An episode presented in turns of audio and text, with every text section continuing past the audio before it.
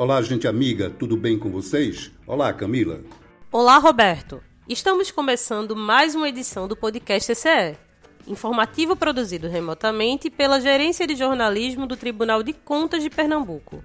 É isso aí, Camila. Neste programa, o assunto abordado é a comunicação não violenta, metodologia criada para melhorar a qualidade dos relacionamentos entre as pessoas. Um tema que tem tudo a ver com o atual contexto que estamos vivendo. E quem vai falar com mais detalhes sobre isso é a publicitária Andréa Corradini. Ela é instrutora de comunicação não violenta aqui no Recife.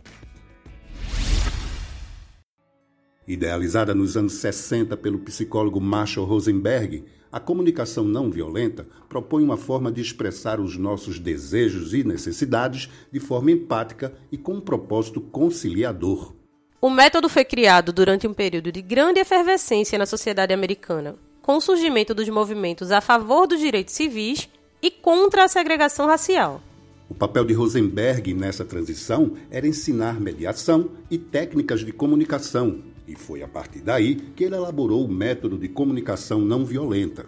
Andréa Corradini, que se especializou no tema, diz que a pandemia do novo coronavírus aumentou o interesse das pessoas pelo assunto.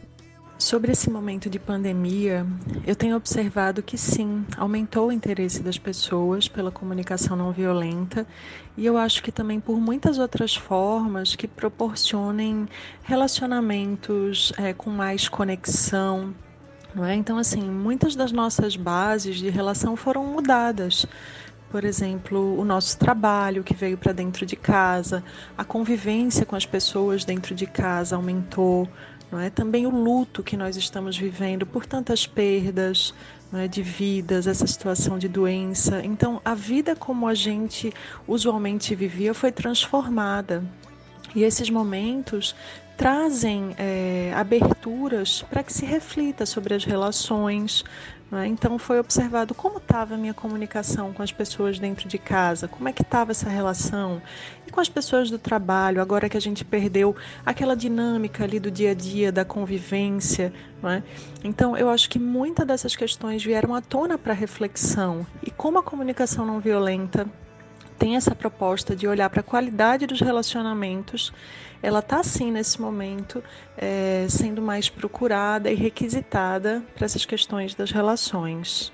Corradini destacou que, para praticar a metodologia criada pelo psicólogo Marshall Rosenberg, deve-se observar os quatro elementos da comunicação não violenta. Primeiro elemento são as observações a gente vai buscar entender o que é um julgamento, o que eu estaria julgando aquela pessoa, e ao invés disso eu vou trocar por uma observação. Vou dar um exemplo: numa relação de trabalho, um relatório que está tá atrasado. Ao invés de eu dizer, poxa, você é desorganizado, que seria um julgamento, eu falo para o meu par, esse relatório já está com dois dias de atraso. Então, essa seria uma observação clara, sem julgamentos. O segundo ponto uma conexão com os nossos sentimentos, esse olhar interno para ver como essa situação mexe comigo, né? porque os nossos sentimentos eles são mensageiros importantes para as nossas relações. O terceiro ponto, que é a base da comunicação não violenta, são os nossos valores, necessidades, o que, que é importante para a gente. Quando eu consigo comunicar isso para outra pessoa, eu dou a oportunidade que ela também se alinhe com isso que eu preciso. E por fim, a gente faz um pedido claro, um pedido que a pessoa tenha muita.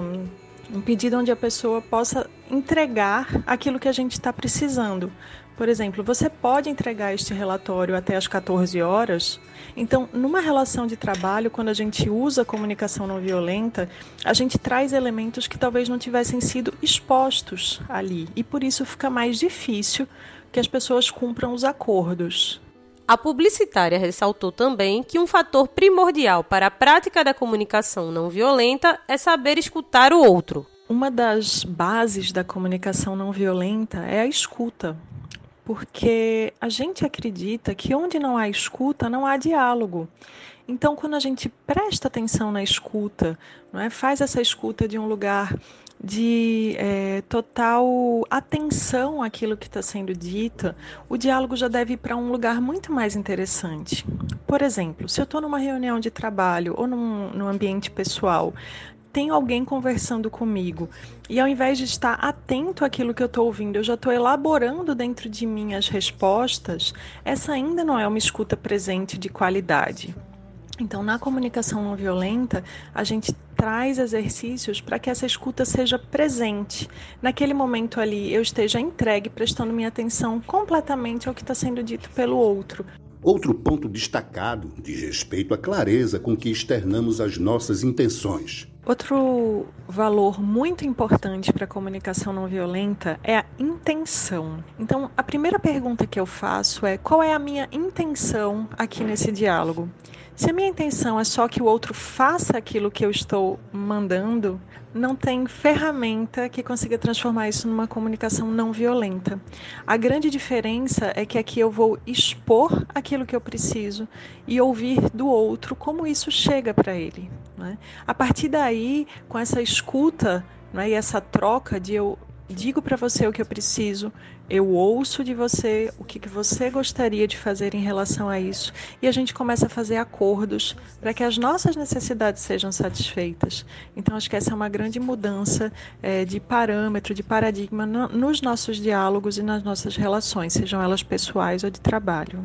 Por fim, André falou sobre a utilização da comunicação não violenta no meio corporativo. O Tribunal de Contas de Pernambuco pode sim fazer uso da comunicação não violenta, assim como qualquer outra organização. Né? Ela tem muito a contribuir, porque relações de trabalho são, acima de tudo, relações humanas. E qualquer trabalho que a gente faça que possa incrementar a conexão entre as equipes, né? isso pode ser muito válido.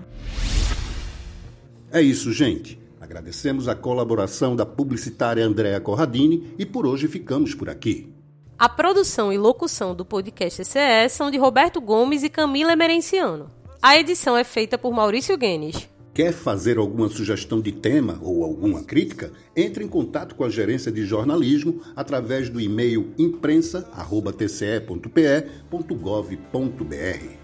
Um abraço a todos e até a próxima semana.